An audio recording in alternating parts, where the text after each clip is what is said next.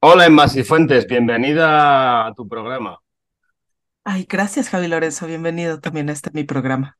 Yo soy, yo soy un, un muñeco de paja aquí. Sí, sí, sí, el patiño. Soy de atre, estoy de atrezzo aquí. Bueno, ¿qué tal? Todo bien, todo perfecto. Bueno, tenemos un programa especial hoy, ¿no? Ay, sí, Que hace mucho que no hablábamos de esto en el programa. sí, sí, sí. Como que luego mencionamos una que otra cosa, una recomendación por aquí, por allá, pero hoy va a estar dedicado el programa 100% a nuestras series favoritas. Bueno, pues empezamos. Empecemos.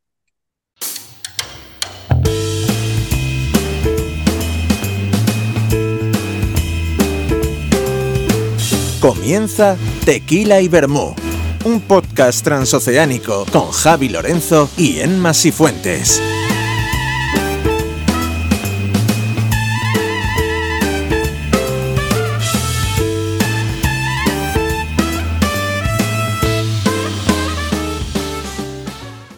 Pues sí, Emma Fuentes, como tú bien has dicho, hoy vamos a hablar de series.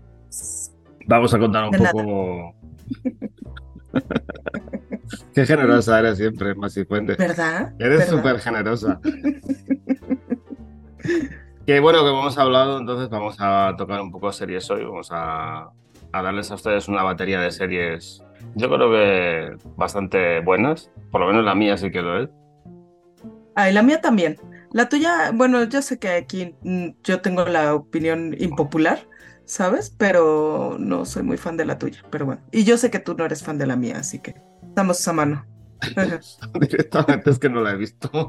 Ah, pero ya te la spoilé toda. Bueno, ya platicaremos cuando empecemos con, con la, con este, con el tema de la semana. Contaré la anécdota de cómo le spoileé a Javi este, esta serie por completo. Bueno, pues si quieres empezamos con la noticia de la semana. Venga. El chisme de la semana. ¿Qué traes esta semana? Híjolas, mi güera hermosa, mano. Te digo, ¿te acuerdas cuando hablamos de, de Taylor Swift y cómo yo decía, es que ella, ella es disruptiva en muchas cosas, en este, la grabación de sus discos, en los, eh, las regalías para lo- los servicios de streaming, o sea, ha sido disruptiva en muchas cosas y lo ha vuelto a hacer. Lástima que no lo ha sido con Ticketmaster, ¿no? Pero bueno, eh, pero lo ha vuelto a hacer. ¿Y por qué? Porque bueno, ya sabemos que eh, sale el documental de este tour que ha realizado, que ya lleva casi, no me acuerdo cuánto tiempo, pero ya lleva un buen rato y todavía le falta, ¿sabes? Que es The Eras Tour. Y va a ser un documental acerca de eh, la preparación y todo lo que, ¿no? Todo el tras bambalinas de este tour. Pero lo está haciendo de una manera bastante curiosa, porque casi siempre cuando, bueno, siempre o casi siempre, cuando se estrena una película en cines, se busca que una gran productora lo, lo distribuya, ¿sabes? A las salas. Y ahora Taylor Swift dijo, pues no, ni madres, voy a quitar esa, ese eslabón de mi cadena y voy a, a llegar yo a un acuerdo con AMC, que es eh, esta cadena enorme de, de cines, y que ellos eh, sean los que, los que proyecten la película, ¿sabes? Entonces ese es otro como que golpe a, eh, pues básicamente Hollywood.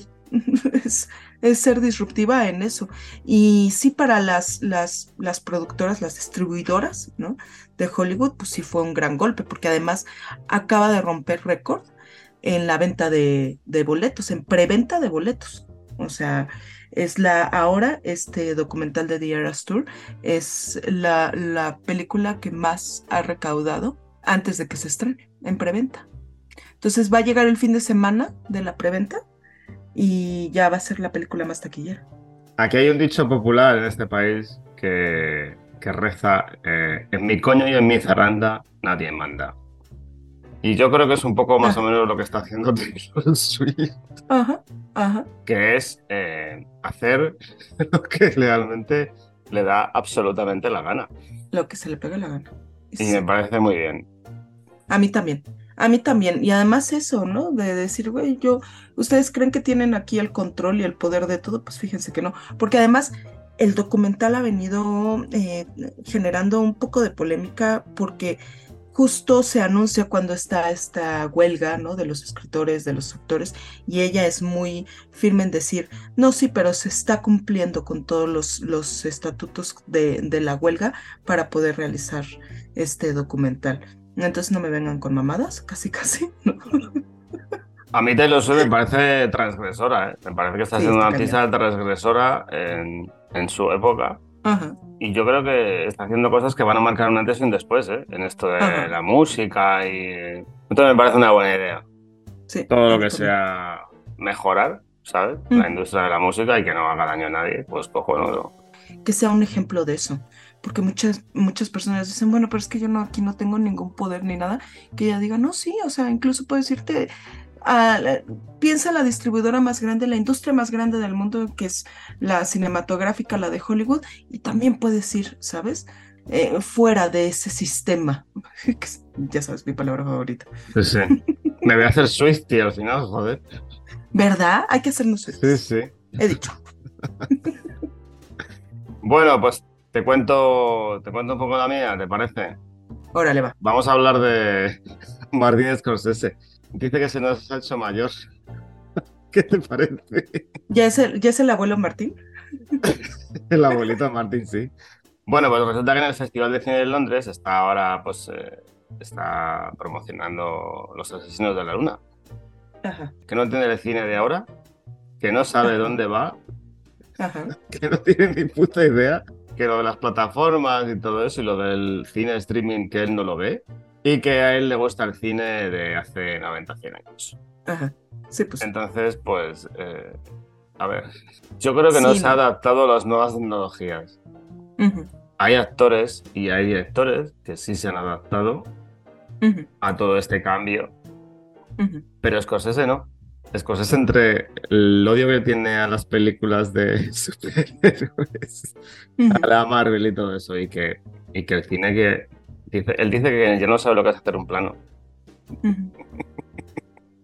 Entonces, pues sí, se nos ha hecho mayor Scorsese. O sea, su opinión vale mucho, ¿sabes? Por eso la traigo. O sea, sí, sí, su opinión vale, porque además es un director, ¿sabes? Insignia, ¿no? Em, pero sí ya va a venir este choque de generaciones. O sea, es los, estos directores que no están comprendiendo las nuevas, los nuevos tiempos y las nuevas tecnologías son los directores que supieron que querían dedicarse al cine porque de chiquitos fueron al cine y pagaron cinco centavos, ¿no? A nickel, ¿no? Para ver una película y vieron por primera vez cualquier cosa, ¿no? A este, a Chaplin o lo que sea, ¿sabes? en el cine y dijeron, wow, esta es la cosa más, ¿no? Maravillosa. Y ahora ya vienen las generaciones de estos este, cineastas muy jóvenes que ya están experimentando con que si lo grabas con el iPad, con la realidad virtual, con la, con la, este, con la inteligencia artificial, en el metaverso, en la, todas estas cosas, este, que se lanzan eh, por streaming porque su primera, su primer contacto con el cine fue ese, ¿sabes? Fue a través de alguna plataforma de streaming, fue a lo mejor no tanto con, streaming porque estarían muy jovencitos, pero en un DVD, en un Blu-ray, ese tipo de cosas. Entonces, no tienen la nostalgia, ¿sabes? Que un hombre de noventa y tantos años tendría. A ver, lo bueno que tiene Scorsese es que, aparte de tener esa nostalgia que dices, pero él podría reinventarse, cosa que los nuevos directores no pueden hacer. Los, los nuevos directores no pueden grabarlo de atrás, ¿sabes? Tienen la tecnología de ahora y le pasarán lo que a Scorsese dentro de 40 años. Pero Ujú. sí que Scorsese tiene la potestad de renovarse, para que no quiere. Prefiere Ah, pero salir- sí, prefiere sí salir de- podría. No, no, No quiere. quiere. Prefiere salir diciendo que él es mayor y que ya no quiere hacer eso. Pero sí, yo creo que si se pusiera podría. Pero Sí, sí podría. O sea, lo único es de que no quiere. Porque, por ejemplo, su primera película, eh, ¿cuándo, ¿cuándo fue? Eh, 1969 por ahí. 1969 a 2023, cómo ha cambiado el cine y se ha podido él adaptar a esos cambios. O sea, no me vas a decir que cuando, cuando filmó por primera vez eh, eh, un cortometraje, aquí lo tengo, en 1959, ahora ¿sabes? Todos los avances tecnológicos que ha habido y los ha empleado, porque tú tienes a un Robert De Niro joven en el irlandés gracias a la tecnología. Pues que no me venga con cosas de que yo no entiendo y no sé cómo adaptarme. No quiere. Pues nada más y fuentes. Hasta aquí las noticias. Qué, pesado, hombre. Un, beso, un besito para el tío Martín. El abuelo. Te queremos, tío Martín. El abuelo. El abuelo el, el bisabuelo Martín. Sí, porque si no ya sería así como que de tu rodada, ¿eh? También. O sea, el bisabuelo, el bisabuelo Martín. Bueno, pues vamos a lo que toca entonces. Sí, ¿no? Pues venga, vamos al tema de la semana. Vamos.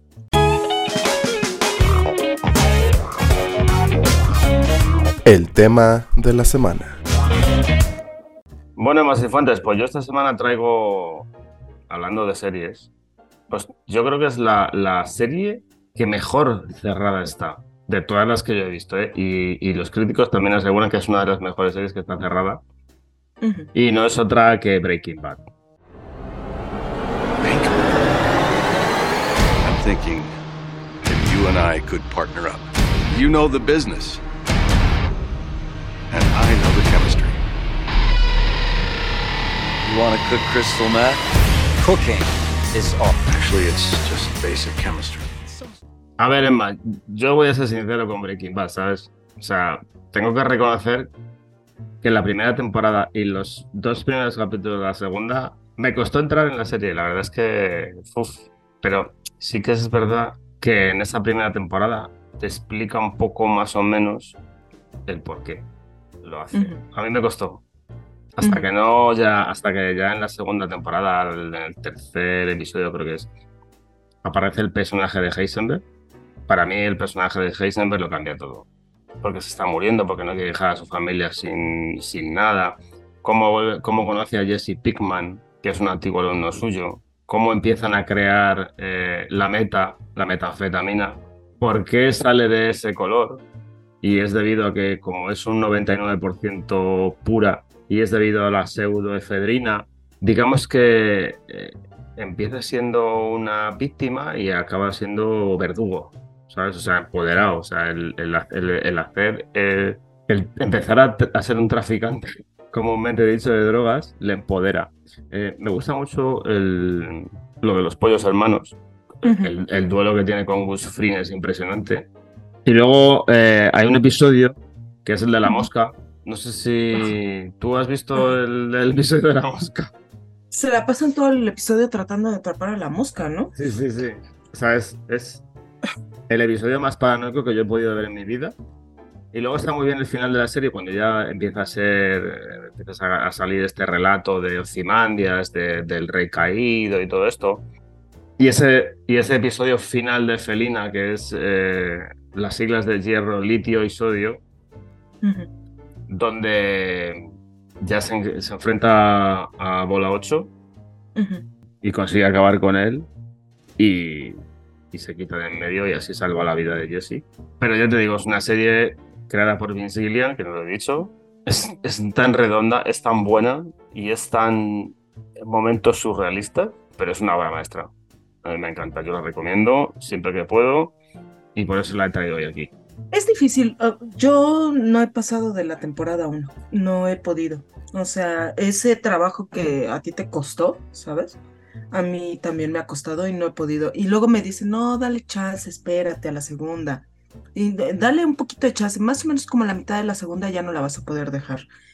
Y no he podido, ¿sabes? No he podido retomarla. Entonces no es algo que me, que me esté llamando la atención particularmente, aunque todo el mundo sí me dice que es una obra maestra y así te vas a morir y luego vas a decir, ¿cómo es posible que haya esperado tanto tiempo para ver esta maravilla y eso, no? Espero que así sea, porque sí pienso invertirle tiempo, ¿sabes? A Breaking Bad. Nada más que todavía no sé si pronto o no tan pronto. A ver, no es la primera persona que le pasa, ¿eh? Yo me he contado, yo me he encontrado gente que charlando de Breaking Bad me ha dicho lo mismo. Yo de la primera temporada no pasé. Y eso que joder, la primera temporada es corta, son siete episodios, ¿sabes? Pero sí que es verdad que se hace muy cuesta arriba, porque tarda mucho en explicarte las cosas, tarda mu tardas mucho en ver el personaje de, de, Walter White, de explicarte la forma de vida que lleva con Skyner y tiene un hijo también tiene problemas de invalidez. El por qué decide hacer esto, el tema del cáncer irreversible, sí que se hace tedioso. Ujú. La primera temporada tan tediosa la gana con las cuatro temporadas tan restantes y eso Ujú. tiene mucho valor. O sea que sí, nada más el chiste es pasar esa, esa cuesta difícil. Sí, Para ya el eh, ritmo. a ver, a mí me pasó con The Wire también, ¿sabes? O sea, The. Wire al principio dije, madre de Dios, esto no hay quien la aguante. Que no me pasa lo mismo con Los Sopranos, que es, eh, digamos que es mi trilogía de series favorita, ¿vale? Pero con Los. Sopranos no me pasa. O sea, con los, con los Sopranos del minuto uno hasta el minuto mm, final me la avento del tirón. Pero con The Wire sí que me cuesta. Y con The Wire hay que echarle mucho, mucho. No tanto como a Breaking Bad, pero con Breaking Bad tengo que reconocer que me pasó. Pero es lo que tienen todas las buenas series. Una de las cosas que sí le aplaudo y por lo que me, sí me dan ganas de aventarme esa cuesta de primera temporada es que todo el mundo me habla de la maravilla del final. O sea, que dicen es que pocas series logran lo que Breaking Bad logró, de, de cerrar con dignidad, porque no es por nada, pero yo de mis, de mis series favoritas, todas, todas pecan de tener unas últimas temporadas, eh, pues de la cola, la neta. Y dices, güey, o sea, vale tanto la pena a lo mejor los primeros cinco temporadas y ya después es así como de, güey, nada más échatelos porque pues ya estás ahí, güey, ¿sabes? Ya. Sí, me pasa. Y aquí con Breaking Bad sí es, o sea, es al revés, o sea, te va a costar trabajo la primera temporada, pero va a valer la pena el viaje hasta el último cuadro de la serie. Y eso creo que es más valioso. Bueno, ¿tú qué traes? Híjolas. Yo traigo una serie. Lo único que sé de esta serie es por, tu- por tu anterior podcast que escuché, Ay, que ahí fue donde me enteré de todo. Pero no, no he tenido el valor, lo siento mucho. Y creo que no lo voy a tener. Pero aviéntate, aviéntate. es una serie que tiene muchos pecados. Entre ellos lo que estábamos comentando, un final un poco desastroso, pero es de esas series que dices, vale la pena las primeras temporadas. O sea, sí lo vale, porque vas, ya te metes, ya estás, ya estás adentro del mundo, ya sabes, ya sabes que tiene, eh, que tiene fallos, eh, ya sabes de qué pata cojea un poco, ¿sabes? Entonces, ya es, pues, amor, amor al, a al arte y a decir, bueno, pues ya estoy aquí, la vamos a terminar. Al arte. Y estoy hablando de Lost. We must have been at about 40,000 feet when it happened. Hit an air pocket. Dropped. But we crashed a thousand miles off course. They're looking for us in the wrong place. Les voy a contar la anécdota. Cuando Javi decía, no, que quiero hacer un podcast, que no sé quién, no sé cuándo, yo le dije, yo también, ¿por qué no lo hacemos juntos? Yo soy, yo hasta eso no soy tan mala para la habladera del- de series y de películas. Te mando un ejemplo y le mandé un podcast que eh, tenía yo con un compañero en el trabajo, eh, Víctor, Víctor García, que por cierto ya lo invité a que viniera al podcast, entonces eh, aquí a Tequila y Bermú, a ver si podemos contar con su mm, amable presencia. Y teníamos este podcast, eh, Culture, eh, y hablábamos de todo. O sea, ahí sí teníamos chismes, teníamos, pero chisme de lavadero feo, teníamos, este, ¿sabes? Eh, películas, música, de todo. Hablábamos de todo. Y tuvimos un especial de Lost. Y ese fue el capítulo que le, que le mandé a, a Javi para que viera pues más o menos cuál era mi estilo de en, el- en un podcast. Y le mandé el de Lost y pues se la spoileé toda. Y ya después que ya se lo mandé y que lo escuchó, dijo, "Ay, es que yo no he visto Lost. Es que me enamoró. spoiler, perdón, se me olvidó decirte spoiler alert. No porque en ese nada. episodio especial hablamos de Uf, todo, o sea, todo. spoileamos todo, Todo, todo, soltamos todo. todo. Todo, todo. Dije, bueno, ya para qué la voy a ver. Si ya me la cuenta esta mujer. Hacía poco que nos conocíamos, ¿sabes? Y dije, bueno, pues nada, pues ya me la ahorro. Bueno, ¿de qué va Lost? Rápido, Sí, reseña en un. Eh, un grupo de pasajeros con pasados eh, eh, complicados eh, está en un avión que va de Australia a Los Ángeles, de Sydney a Los Ángeles, y el avión pues estrella. Se estrella en una isla desierta, hay varios sobrevivientes y van a tener, como dice desde el primer capítulo Jack eh, Shepard, que es el protagonista de la serie, que es un doctor que tiene también ahí como que estos fantasmas eh, de- del pasado. como dice el, el doctor eh, Jack Shepard, dice, tenemos que aprender a, a vivir juntos o si no vamos a morir solos.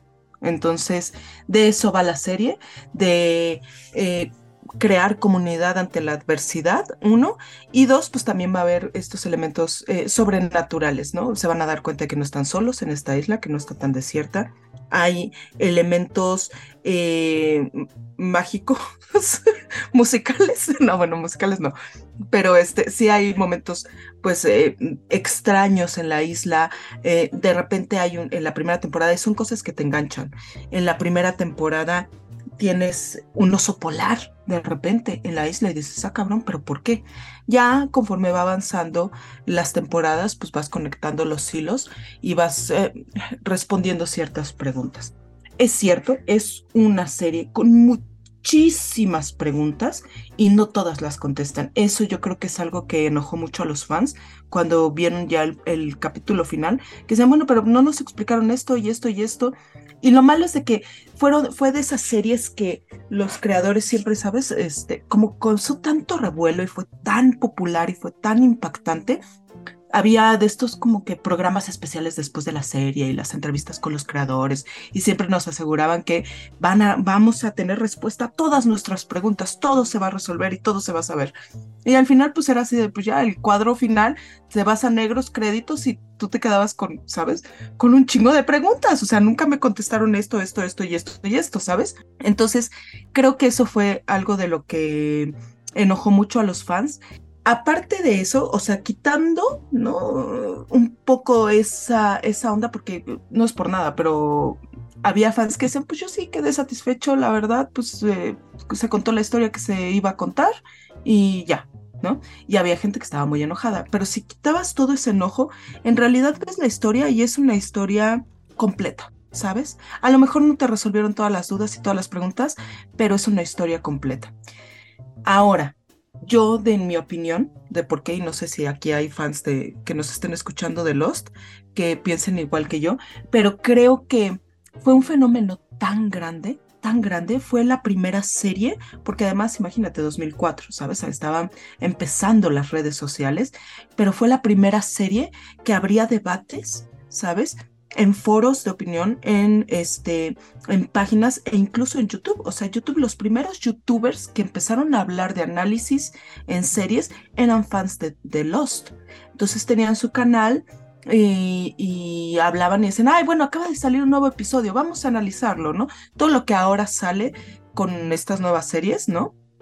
que tienes al Chief X o tienes eh, eh, estos análisis de Game of Thrones o La Casa del Dragón o estas series de gran impacto como The Last of Us y eso, o Breaking Bad incluso, eso lo empezó Lost, ¿sabes? Entonces sí éramos demasiado geeks y sí nos preguntábamos todo, o sea, era así como de ese puntito que está al final, ahí en la selva, porque aparece, ah, no sé, güey, o sea, eso no te lo van a resolver, ¿sabes?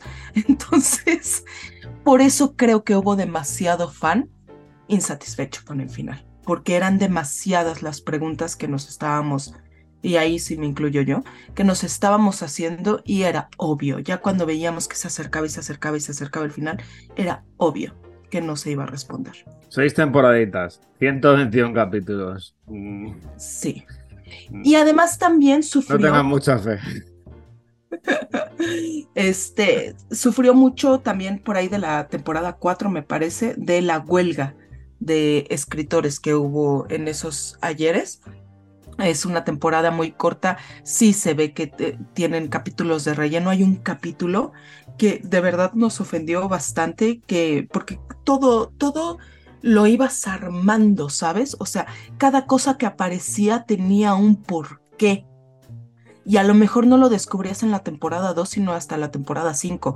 O a lo mejor no lo, no lo descubrías en el episodio 1, sino en el 23, ¿sabes?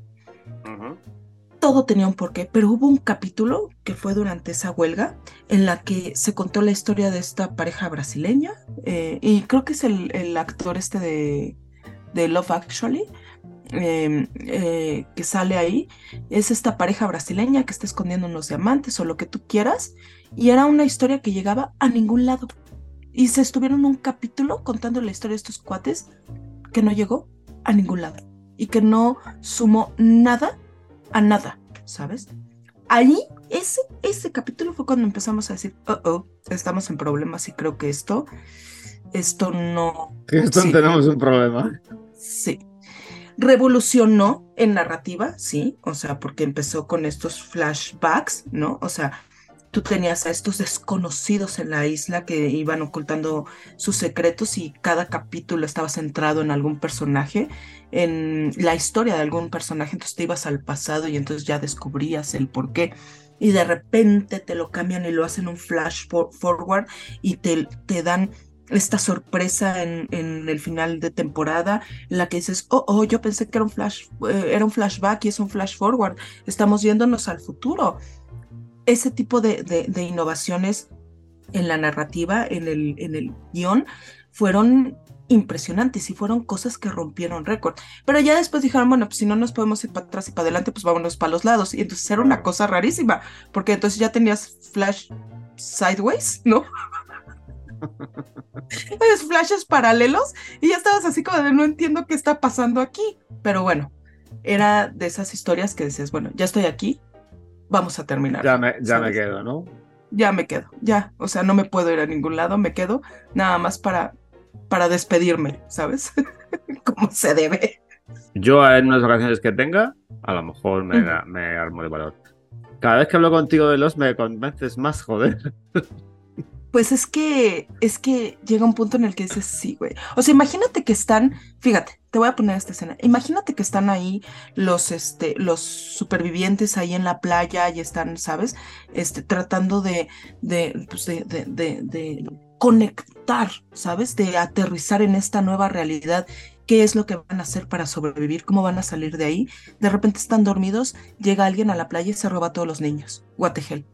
What the hell? Vale, vale. ¿Sabes? Me estás convenciendo. Entonces sí te, sí hay suspenso y sí vale la pena. Perdón, o sea, yo sé, a lo mejor no te satisface el final, pero vale la pena. Bueno, toma nota, más y fuente. Y pues eso es Lost. Y fíjate, nada más, otra anécdota rápida que tengo con Lost. Ay, es que es una serie tan, ¿sabes? Tan presente en mi vida. Pero me acuerdo que estábamos viendo, estaba con mi mamá aquí en, en la recámara y estábamos echándonos un maratón de Lost. En esa época yo todavía era freelance, ¿sabes? Entonces, pues luego, si no tenía yo chamba, pues podíamos pasarnos un día entero viendo la tele y ya, ¿no? Y me acuerdo, y justo, ¿y cómo me acuerdo de la escena en la que, ¿sabes? Eh, Mr. Echo, uno de los personajes que aparece más adelante en, en la serie, que es uno de mis personajes favoritos, si no es que el más, eh, está en la, en la selva y se enfrenta al monstruo de humo. Dices, ¿qué pedo con eso? Pero hay un monstruo de humo en la, en la isla. Y se enfrenta al monstruo de humo. Y justo en ese momento en el que está Mr. Echo viendo el ojo, ¿sabes? Pues del, del monstruo de la isla, eh, suena el teléfono. Y era una llamada de Monterrey para avisarnos que mi papá había fallecido. Vaya. Entonces tuve un trauma, o sea, como que fue el trauma de, de, de, de la llamada y de la noticia de, pues, de la muerte de mi papá, que me costó un buen de trabajo. Yo creo que fácil me ha de haber costado como 10, 11 años el poder volver a ver un episodio de Lost hasta que hicimos el especial de, de Lost en el, en el podcast, que ha de haber sido como en 2019. Pude volver a ver un episodio de Lost para poder preparar el, el especial. Entonces fue así como de, fue un trauma severo, ¿eh? O sea, Sí, sí, claro, tuvo que claro. pasar bastante tiempo, ¿eh? Para, para que, o sea, La serie acaba en Cañón. 2014. Cinco Ajá. años. Sí, sí. o sea, sí estaba yo bastante traumada. Bueno. Pues nada, Mos Fuentes. Me van y me vienen las ganas, ¿eh? De verla. De nada, de nada, Gracias por el tío vivo de emociones. de nada. Bueno, vamos a nuestras secciones personales e intransferibles. Ay, sí, ¿no? Vamos. Intransferible, espe- espero, ¿eh?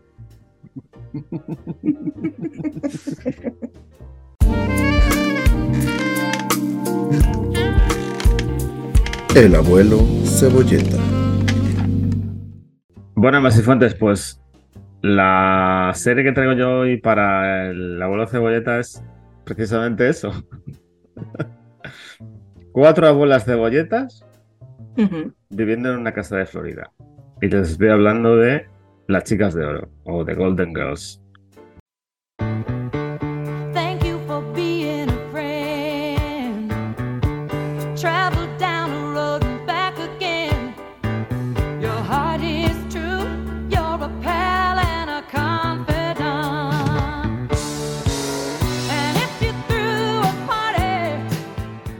A the ver, Emma, yo con las chicas de oro tengo sentimientos encontrados.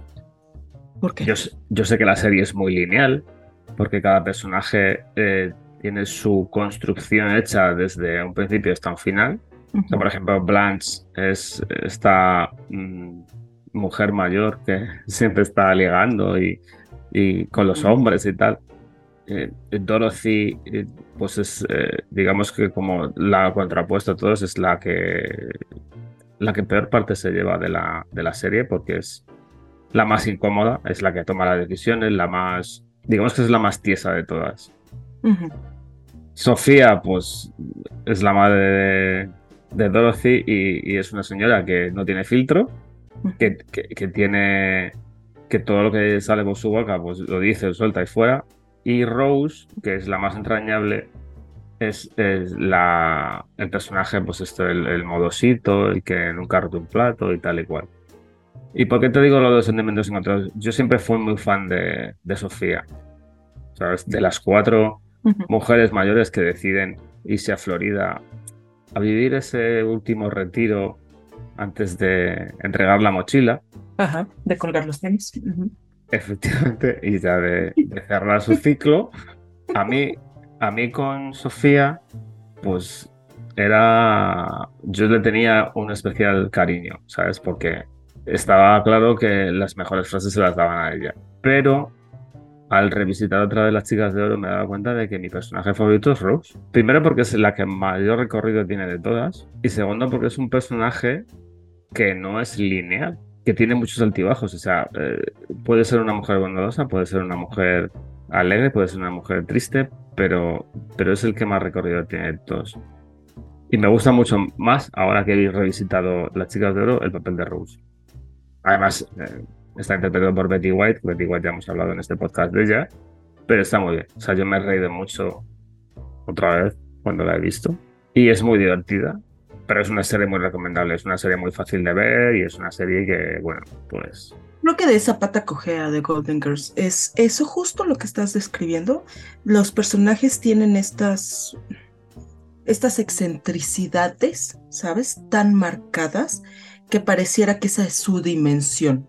Y como Rose no lo tiene, es a la que más dimensión le dan, ¿sabes? Eh, em, por eso es tan, tan complejo su personaje, como dices, pasa de ser una cosa a otra y tiene todos estos matices de emociones y de sentimientos y de carácter, ¿sabes? Que eso le, le ayuda a ser más, más humana y eso te digo, con mayor profundidad. Y creo que se, se anclan demasiado en las excentricidades de los otros personajes, que es lo que las define. Y ya. Además, además, si luego tú eh, checas las frases o las bromas o los gags de Rose, alucinas. ujú, O sea, tienen, unos, tienen, unos, tienen unos puntos, porque sí que es verdad que el, que el alivio cómico eh, es Sofía, ¿sabes? Y eso lo- por eso me enamoré de ella en la primera vez que vi la serie. Pero si tú te das cuenta del recorrido de gags que tiene Rose en esta serie, muchísimo más divertidos. O sea, ha sido increíble el darme cuenta de la diferencia en los gags de Rose.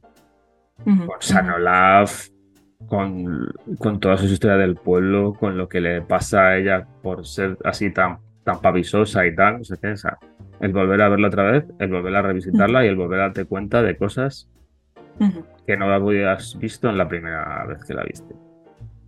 Y eso me ha encantado. Muy bien. Es una muy buena serie. Qué bueno que la traes. Viejito, Es abuelito. un se me clásico. Sí, sí, nunca mejor. Estás así de, ay, tomando nota, ¿no? Para cuando te vayas a Florida, ¿no? Sí, A tu con una libreta. Sí, sí, estaba con una libreta. Digo, tengo que hacer esto, tengo que apuntarme al golf, tengo que ponerme esos pantalones de cuadros y tal. Sicilia 1922. Así voy a estar. Ahí jugando al golf, sí, muy bien. Sí te veo, sí te veo ahí en, este, ¿sabes? Eh, haciendo eso, ligándote a las, a las, a las, a las muchachas del Ay. asilo. Ay, por favor, qué imagen. Bueno, ¿tú qué traes en base fuente? ¿Qué nos traes? Yo traigo una cosa. Al rincón ñoño. Ah, sí, espérate. Vamos a mi rinconcito ñoño. Más erótico que nunca. El rincón ñoño. Sí, no sé por qué ahora lo hice erótico, porque lo que traigo pues es para nada erótico, Tú sabrás.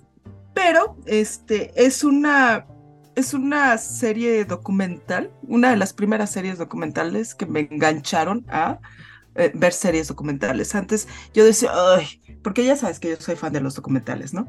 Entonces, pero cuando veía que era de varios capítulos, No lo sabía, ¿No no, no sabía, Ah, no. No ¿Te lo avisó, Javi? te aviso Javi, te aviso, le aviso a toda nuestra audiencia, pues que a mí me gustan los documentales. Qué poquísima vergüenza. Pero cuando veía que eran así de un capítulo, dos capítulos, se veía y decía, ay, pero ¿por qué dice serie si es documental? Ya veía, ay, no, no, por favor, no, ahórramelo. Pero esta fue la que, la primera que vi que dije, ok, vale, vamos a ver series documentales, ¿sabes? Docuseries. Y es nada más y nada menos que Armagedón Animal. For these Triceratops, it is a day like any other. Triceratops is an iconic dinosaur. They're nine feet tall and weigh as much as 26,000 pounds. Es una serie de Discovery Channel, una docuserie. Pinta de erótico no tiene. Sí, no, porque, no, no es erótico, no entiendo por qué dije. ¿no? Pero bueno, hablemos de Armagedón Animal.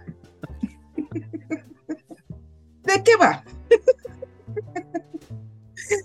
Es una docuserie eh, de Discovery Channel de ocho episodios, me parece, y habla de las cinco extinciones masivas que han ocurrido en la Tierra. Por eso te digo que no va de nada erótico. Vaya. Pues yo me esperaba otra cosa. es una cosa impresionante porque te habla de ciencia, de la evolución, de la transformación de la Tierra, de todo lo que ha pasado, ¿sabes? En este hermoso planeta en los últimos millones de años. Te habla desde el inicio cómo se crea la vida, cómo van ocurriendo estas catástrofes naturales que eliminan ciertas este, especies, pero crean ambientes para, otras, como ciertas eh, m- m- evoluciones en algunas especies le- les ayudan a sobrevivir estas extinciones masivas que ocurren en la Tierra. Y cómo es eso, la evolución, la evolución en la Tierra. Te explican cómo es que de una bacteria o de una, ¿sabes? De una pequeña este, anémona salen formas tan eh, eh, complejas de vida y es una, es una cátedra eso, a la evolución y a la ciencia y es una oda al conocimiento. Y me encanta, me encanta porque te da datos súper curiosos para cuando hablas con estas personas que no creen en la evolución, que creen que la Tierra es plana, que creen que, ¿sabes? Si tú ves esto y después que te dicen, oh, sí, pero, pero ¿a poco, eh, el hombre va a venir del mono, ¿cómo nunca has visto a un mono transformarse en hombre? ¿No? Y con esta serie es así como de, güey, así no funciona la evolución, porque fíjate que esto y esto y esto y esto y esto y esto, ¿sabes? Y puedes, tienes estas, ¿sabes? Como que este, este conocimiento para hablar con gente que no cree en la ciencia. Y por eso me encanta. Soy fans de Armagedón Animal. Súper difícil de encontrar, es de 2010.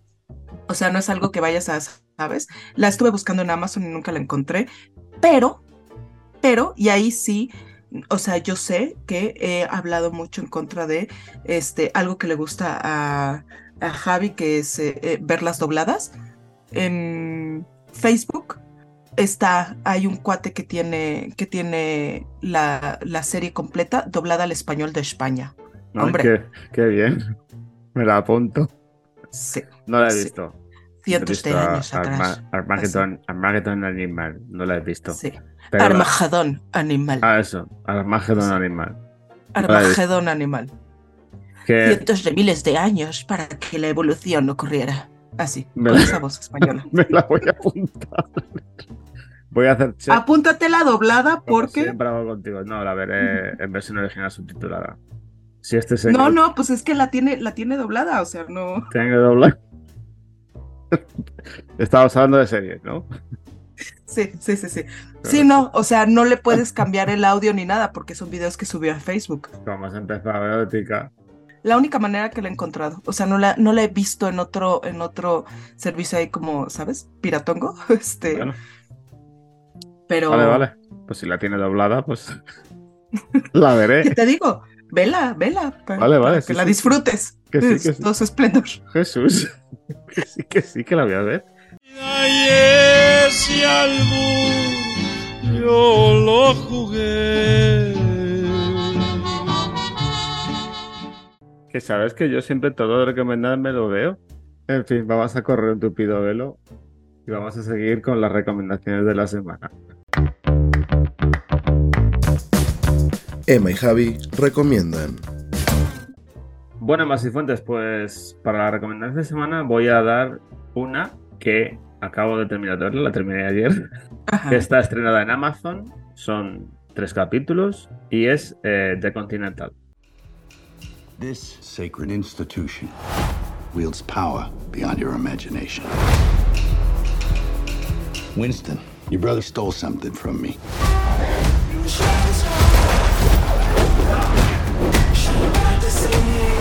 What he took is very important to a lot of very dangerous people. Find him, because if you don't, I'll bring the weight of this whole institution down on you both.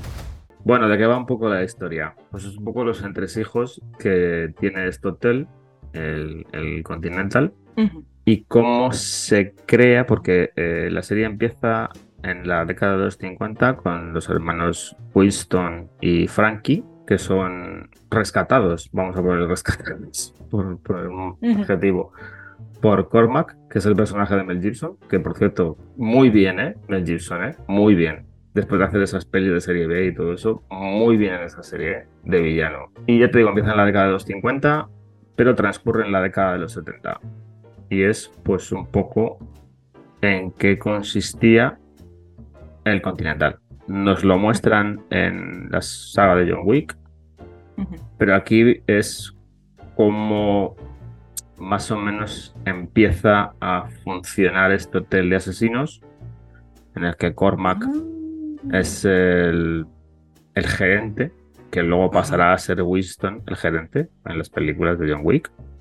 Y es un poco cómo se fragua la historia de cómo Winston consigue ser el gerente del del hotel. Hay un- una trama familiar con su hermano y cómo se asocia con Sharon, que va a ser este amigo y recepcionista del hotel eh, del Continental en la saga de John Wick, cómo se gesta esa amistad también, sale en la serie. Y es un poco, ya te digo, cómo se fragua. Es una serie muy entretenida, o sea, no pierde nada de los rasgos de las películas de John Wick. O sea, las peleas y las, las escenas de, de acción pues están a la altura de las películas. O sea, las coreografías de las escenas son, son igual de brutales.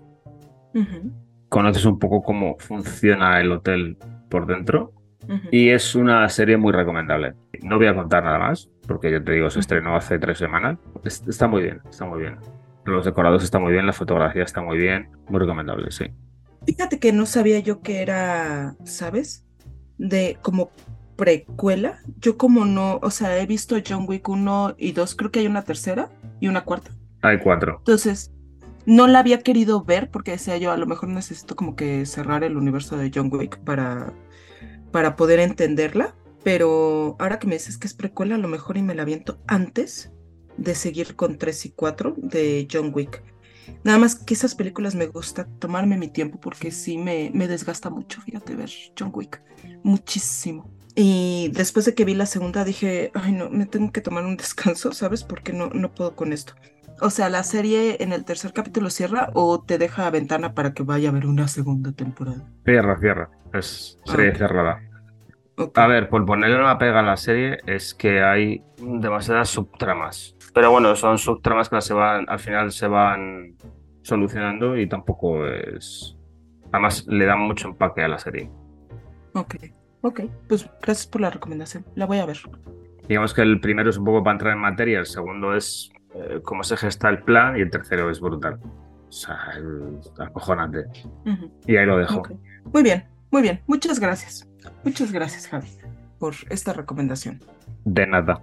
Y yo también te digo de nada por mi recomendación que ahí viene, que ¿Tú qué yo sé traes? que no te gusta. Vamos a hablar del tema, que yo no he dicho que no me guste. Vamos a hablar del tema. Preséntala, por favor. Hablamos del tema.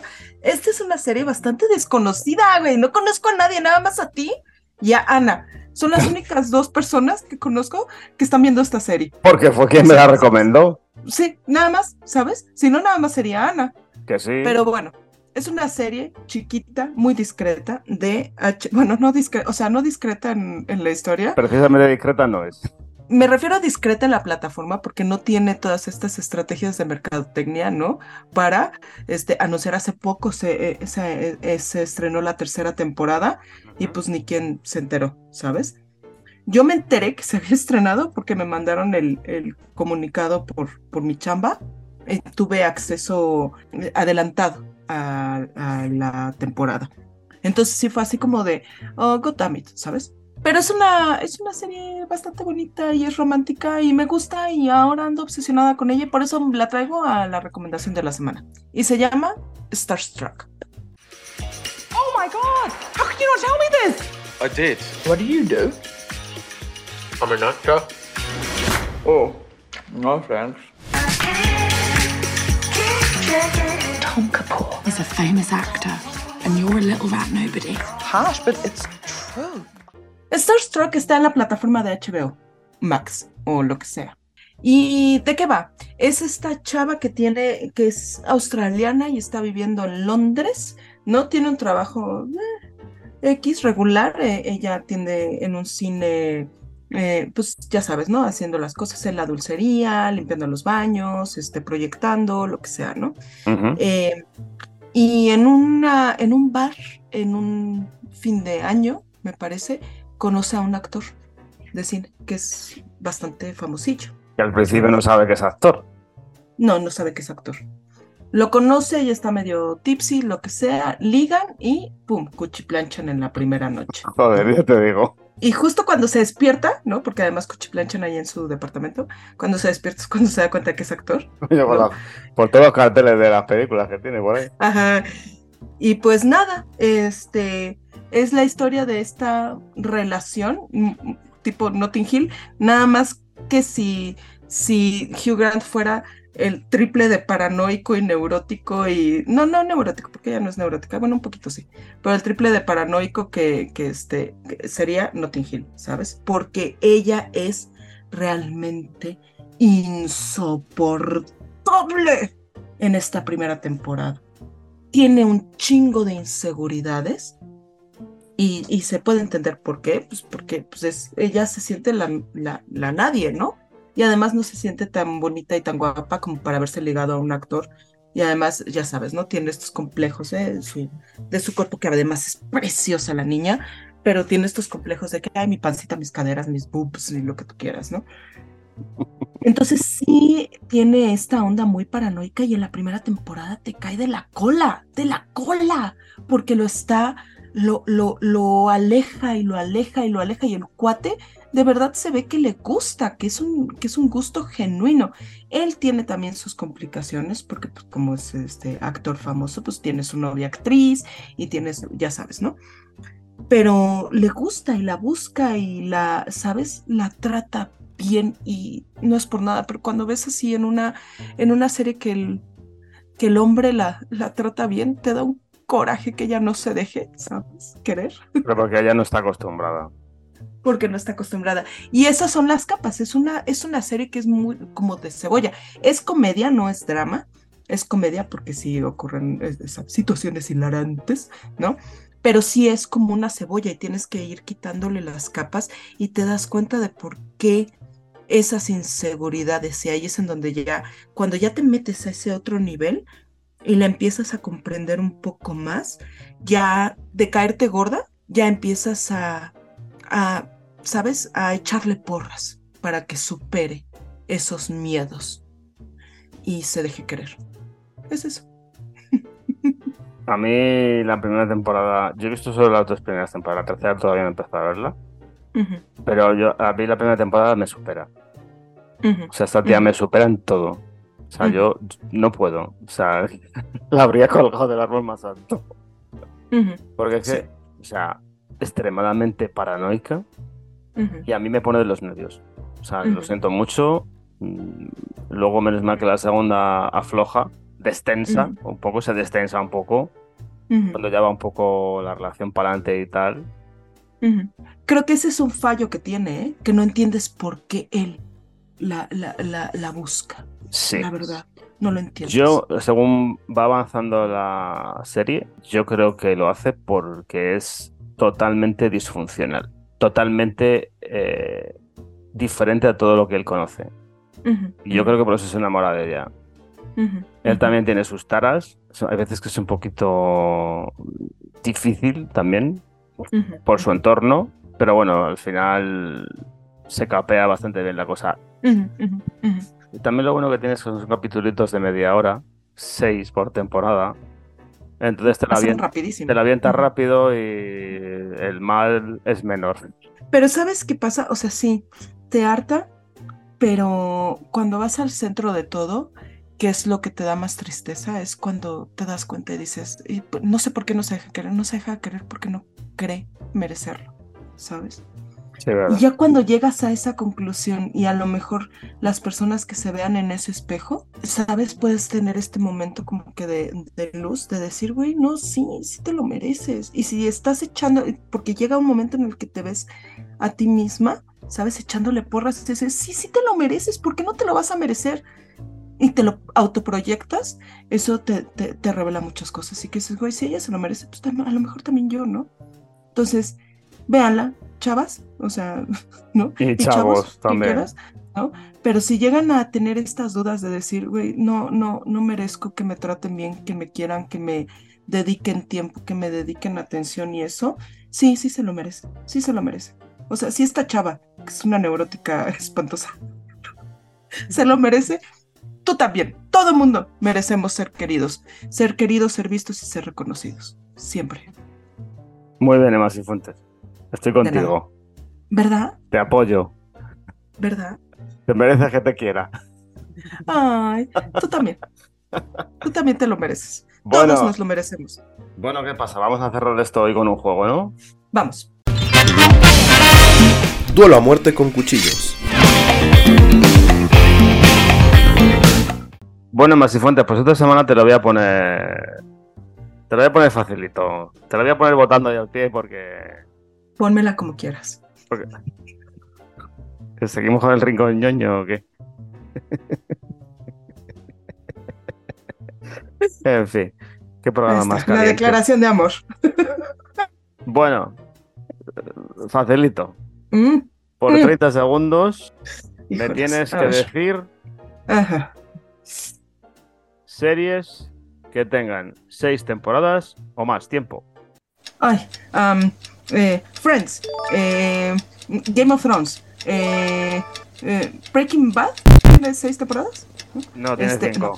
Ah, The Golden Girls, eh, Armagedón Animal, este, Grey's Anatomy, Grey's Anatomy, em, ah, espérate, em, Buffy, la cazavampiros, eh, Felicity, no, Felicity creo que tiene cuatro, em, eh, ¡Tiempo! Ah. ¡Ay, Lost! Hubiera dicho Lost. Sí, la verdad es que digo, no sé por qué no lo dice, pero bueno. En fin. Bueno, tenías Los Soprano, tenías Community, Ah, tenías Community no la he visto. Y mira que soy fan de John McKay, fíjate. Glee, Glee Pues tenía- también, ¿no? Tiene más Glee, tenías Orange is the New Black, BoJack Horseman, Bueno, tenías un chorro. Bueno, pero creo que ya, creo que ya superé las tre- los tres aciertos, ¿no? Tendrás quejas este Que fin no, de semana, ¿eh? Joder. ¿Eh? Que tendrás quejas este fin de semana. Ay, Venga. bueno, Sorpréndeme. Sí, sí. Vas tú, vas tú, sorpréndeme. híjolas, Javi. Ahí te va el reto. Por 30 segundos, Sí. ¿ok? No por 30. En 30 segundos, tienes 30 segundos para decirme el mayor número de películas donde el perro muere. Vas. ¿En serio? El perro muere.